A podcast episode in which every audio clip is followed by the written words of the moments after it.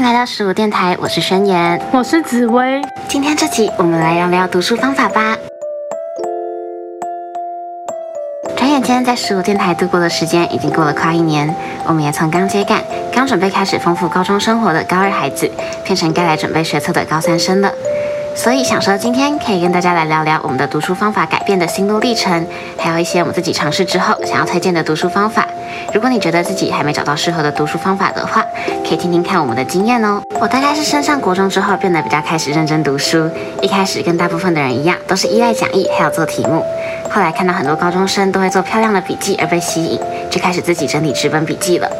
不过渐渐我发现整理这本笔记对我来说很费时，而且比起整理笔记，把时间花在反复背诵或是回想更能加深我的记忆。所以高二开始我开始用 Notion，从那之后就感觉真的找到了适合自己的读书方法，也一直用到现在了。另外一个我常用的读书方法是找朋友互相提问，这是在国中的时候老师推荐的，那时候试用之后觉得它的确是一个可以确认自己背诵的盲点，还有加深记忆的好方法。我的读书心路历程感觉真的可以讲很久诶。我应该是从国二开始才有比较认真的读书，一开始只有写讲义跟读课本，到了国三的时候有整理笔记，但我觉得我那样不能称之为整理笔记啦，其实就只是抄而已，所以真的很浪费时间。而且国三的时候我也没特别认真去想说要怎么样的读书方法会比较适合自己，就只是一直盲目的乱冲，所以最后成绩就没有很理想，之外也让自己的身心状况都没有那么好。所以上了高中之后，就有慢慢的在摸索一些读书的方式。大概在高一升高二的暑假，我才真正的找到了适合我自己的读书方法。然后后来也舍弃了纸本笔记，因为我发现我其实抄了之后也不太会去看，然后就感觉只是很浪费时间而已。所以后来我就用 Notion 把笔记做的比较像是字卡的感觉，然后就有点像是对自己提问，再搭配思维导图。然后思维导图其实大概就可以理解成心智图，然后我通常会把章节的名称写在中间，然后再把呃章节上面里面有一些大标题写在外圈，之后我就会把课本盖起来，然后看自己有办法写出多少课本上的内容，这样就可以比较快看到自己哪里常常忘记啊，然后什么观念比较不懂之类的，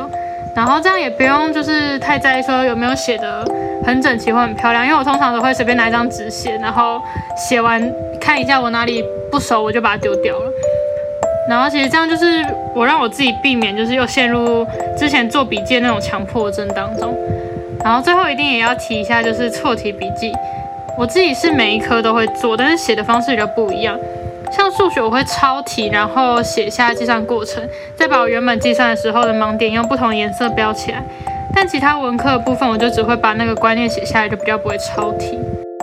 不过除了读书方法之外，我觉得安排读书计划的方法也很重要。要怎么安排一个不会给自己太大的压力，又不会让事情做不完的读书方法，也是一件我学习很久的事情呢。我以前做计划的方式就是把要读的章节平均分配进一个月内，每天标注科目跟章节。但我觉得这样其实有点不弹性，而且我发现我是个需要把要做的事情写得很详细的人，所以我就不能只写说我今天要读第几章，就我要把它写成说我今天要写。呃，第几章的思维导图要写哪里的讲义这样，因为要把一个章节读清楚，对我来说需要很多步骤，然后也需要不断的去复习。所以我现在做计划的方式，就是还会搭配艾宾豪斯提出的遗忘曲线。遗忘曲线就是说，人在第一次接收某个讯息的时候，随着时间过去会渐渐忘记，但如果在快要忘记的时候再复习一次，下一次忘记的速度就会变变慢。意思就是说，只要一直不断的进行那个知识的刺激的话，最后就会变成长期记忆。我通常会在读完每个章节的时候，帮他评断一个精熟度，然后越不熟的话，我就会隔越短时间开始下一次的复习。简单来说，我的计划制定就会写的很琐碎，然后会把它写成像 to do list 这样的概念。然后复习上会比较注重有没有掌握一个章节概念，然后不是像以前就是可能会想要很快把全部读完这样。我记得我的第一份读书计划表是跟紫薇一起做的，那时候我们在暑假一开始就很仔细地排完整个暑假该做的事情，但很快我就发现我根本没有办法预知到两个月之后会发生什么事。所以当读书计划表一次次的被打乱之后，我也就越来越难执行。所以现在我都是先大概排好每个礼拜大概要念完哪些东西，要复习多少内容，然后详细的计划会等到前一个周末再排，这样可能会更符合真实情况，也会更容易执行。以前我也会用纸本的 study planner，不过后来我发现纸本的 study planner 比较没有那种调整计划上面的弹性。只要有一天突然有一些变数的话，就需要再把那些计划重新都再排一次。所以现在我都直接用 Notion 里面的 To Do List，这样就可以随时根据现实的情况调整那天该做的事情。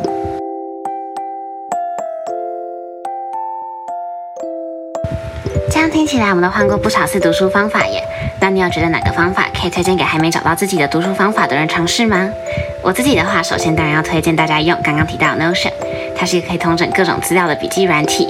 我觉得用它做笔记可以节省很多时间，因为它是用打字的，而且用电脑打完之后，在手机跟平板都很方便看，所以很适合等车之类的零星时间复习。虽然有些人会说，就是还是喜欢手写过一次的感觉，我一开始也是这样觉得。可是后来我发现，在做手写笔记的时候，我会花很多时间在想，就是版面或是配色好不好看这种无关紧要的问题。但用 Notion 打的话，怎么样都很好看，而且随时都可以调整版面。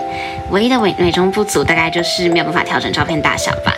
但是我觉得还好。而且后来我觉得，要把笔记内容背熟的话，其实回想或是互相提问，比起手写跟单纯的反复看更重要。Notion 的好处还有就是还可以跟其他人共享，所以大家可能也可以试试看，跟朋友一起整理笔记哦。我个人很推荐思维导图跟遗忘曲线，其实这也都是现在很多人会推荐的读书方式。思维导图代表的其实就是脉络厘清，遗忘曲线代表的就是不断复习。我觉得这个在读书上都很重要，但我建议大家可以用一次段考的周期去实验这个方法适不适合自己，不管你们是看到哪里的读书方法都是一样的。因为不是用一种方法，或者是照着谁的方式做，就成绩一定会变好。我自己也是尝试了很久，也融合了很多人的读书方法后，才找到自己真的适合的读书方式。那 Notion 这个软体，在我读书的时候，其实帮助我很多。有一些功能使用的部分，大家可以去找一些影片来看，应该会讲的比我还要更清楚。而且我想要强到强调的地方，不是说这个软体的功能什么的，就是想要。给一些想要随手拿着手机就可以复习，而且比较习惯电子化的人一个选择。其实大家还是主要以自己习惯的方式为主就好。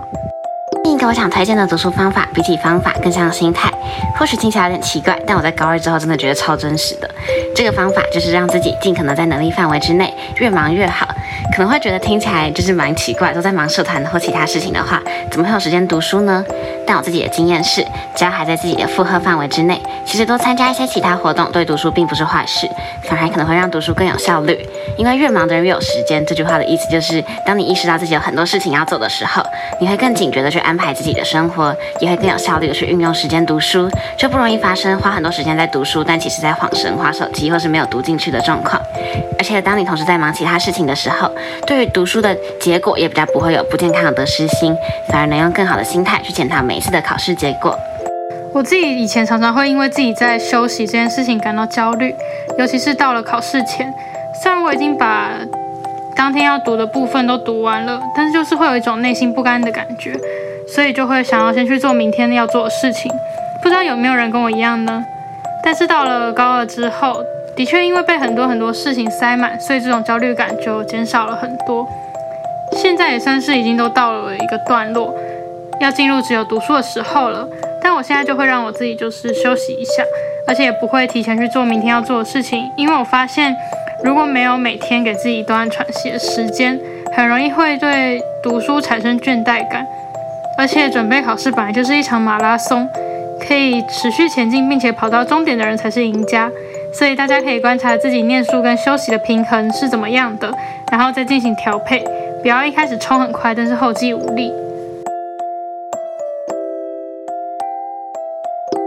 希望今天分享的读书方法可以给正在努力的道路上的你，给你一点新的方向。适合自己的读书方法都是要经过无数的尝试，中间也一定会有挫折的时候。不过只要不放弃，然后不害怕改变，最后一定可以找到的。今天推荐的读书方法都是我自己用过之后，觉得不论对成绩或是读书效率有明显的帮助的，所以大家也也可以试试看哦。